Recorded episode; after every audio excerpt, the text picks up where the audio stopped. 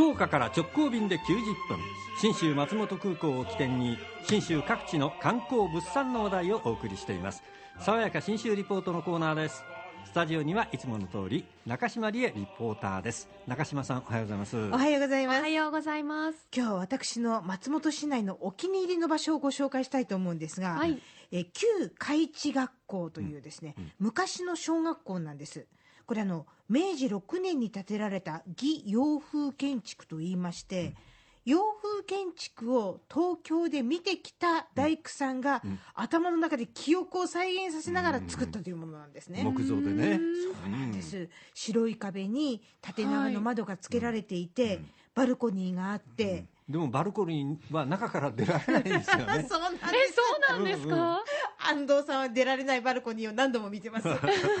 でよくよく見るとバルコニーに大海地学校っていう看板がかかってるんですが、この両方このリボンのようなこう看板なんですね、はいはいはい。両方を天使が支えてるんですがこの天使がですねものすごいジャパニーズ太眉ですでさらに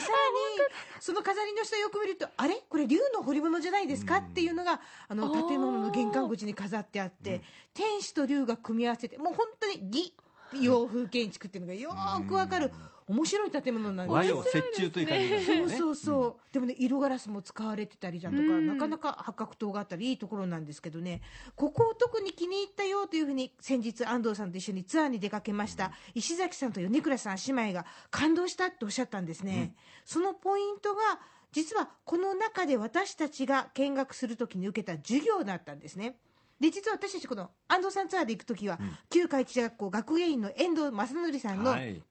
スケジュールが合えば必ず授業をしてもらってるんです、へー。今回も昔ながらの教室でオルガンがあって黒板があって木の上がね天板がパカパカ開く机ではい。授業を受けてきました。なんかねすごいんです。絵の横に漢字が書いてあってお野菜シリーズっていうのがあるんですがはい。人参とか大根の古い漢字が書いてあって読めないんですよ。へえ捧げって漢字で書けますか？書けません。でしょ？うまず読めません？そうなんですよ、こういったことをしながら特にもうこのえしかもこれ1年生で習う漢字なんですか？なんて大騒ぎしながら授業を受けてきたんです。参加した石崎さんがこんなふうに言ってました。ちょっと1年生であんな感じがねできてねあの、うん学ぼうとする大人の人がその学ばせようとするあれは偉いなと思いました。うん。他にも漢字以外にも八代将軍徳川吉宗の人となりを答えなさいなんていうのが試験問題に出てたんですよなんて聞くともう意味が分かりません。25歳でも言えません そうみんな6070になっても暴れん坊将軍だよねみたいな感じだったりするんですけどね。まあそんなふうにハイレベルな授業が行われていたことを受けて米倉さんこんなふうにおっしゃってました。私の祖父がねあの明治時代日日露戦争に行ってるんですよ。でその人がそれほどこう教育が高いわけじゃないのにあの漢文の帰り点の書き下し文ってありますよね。あんなのでその自分が日露戦争に行って帰ってくるまでを書いてるのが残ってるんですよ家に。それではあ明治の人はどんなこと習ったんだろうって私は思ってたんですけどね。今日会ってね あこういうふうに習ってたんだっていうのが分かりました。昔の人はよく勉強したんですよね。ねえ。うん。でしかもこの旧海地学校明治に建てられて実は昭和の中頃まで現役の学校だったんです、へーだからたくさん教育の資料が残ってましてその中でも面白いのがまあ一つは特別学級とかはい。あとはあの定時制とか、こういったものの走りみたいなことがたくさん行われてたんですよね。中でもこう一番成績の良くなかった生徒のところに一番技術の高い教員を組み合わせて、まあそこで教えましょうよっていわゆる特別学級みたいなことをやってたわけなんです。遠藤さんがこんな話も教えてくれました。その時の先生の言葉がですねこうした、まあ、成績の低い子どもたち学校の勉強についてこれ来れない子たちこそを救ってあげないとその先の将来が罰せられるからえ特に力を入れなきゃいけないんだということを言っています。そうなんですね。ねでその他にもいろいろ資料を見てると赤ん坊を背負った子供が授業を受けているという写真がありましてこれ子守教育っていうんですね、であのお家が貧しかったのでよそのお家に子守に奉公に出かけている子供たちの授業があったんです。昼間、えー奉公がありますので学校に行けないということで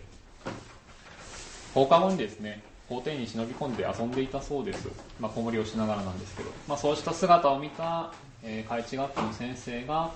えーこういった子たちにこそ教育を教えてあげたい、まあ、勉強を教えてあげたいということで放課後の時間にですねみんな集めて無料で授業を教えたのが始まりと言われています。全国各地でやってるあの同じような取り組みが行われているんですけど開智学校の場合はすぐ翌年に子守教育所という組織を作りまして常時60人とか80人ぐらいの子守の子を受け入れていたようです。取り組みがすごいですね。うんだからも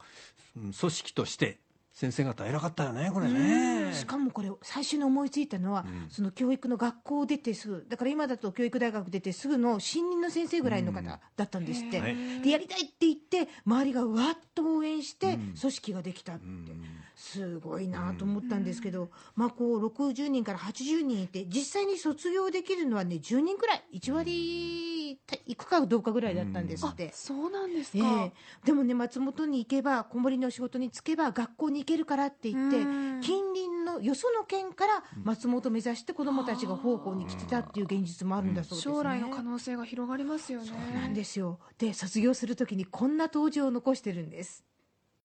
えー私どもは人並みに学校へ出ることができず父母のそばを離れて奉公する不幸せのものでありますが幸い子守学校へ入れていただき読み書き勘定のことより女子の道子供の取り扱いまでも教えていただきまして懐かしい父母兄弟に頼りもできるようになりましたのは全くご主人と先生のおかげでございます。そして今日この式場において免状をいただきましてこの上もない嬉しいことでございます。なお一層勉強してご恩に報いたいと思います。明治45年の卒業式の当日。ですこれは感動しますよね。ねえだからやっぱりこういろんな恵まれない素直そのまま単純に勉強することができない子どもたちをどうケアしていくかっていうのが、いろんな取り組みがあったのがこの開智学校の特徴ですねっていうふうに遠藤さんおっしゃってました。だからねあの教育という言葉にちょっと心が動く人は絶対旅してほしい場所なんですよね。しかもこれあのじ重要文化財になってるんですそうよねなんです、ん。見るだけでもいいですしちょっと深く時間をじっくりとって資料を見るとぐんぐん引き込まれる面白い場所旧海地学校ぜひ出かけてください。旅するときは福岡空港から信州松本空港まで FDA 富士ドリームエアラインズの直行便がたった90分でしかも1日2往復結んでます。ひとっ飛びしてぜひ教育の旅楽しんでください。中島理恵リポーターでした爽やか新州リポートでした。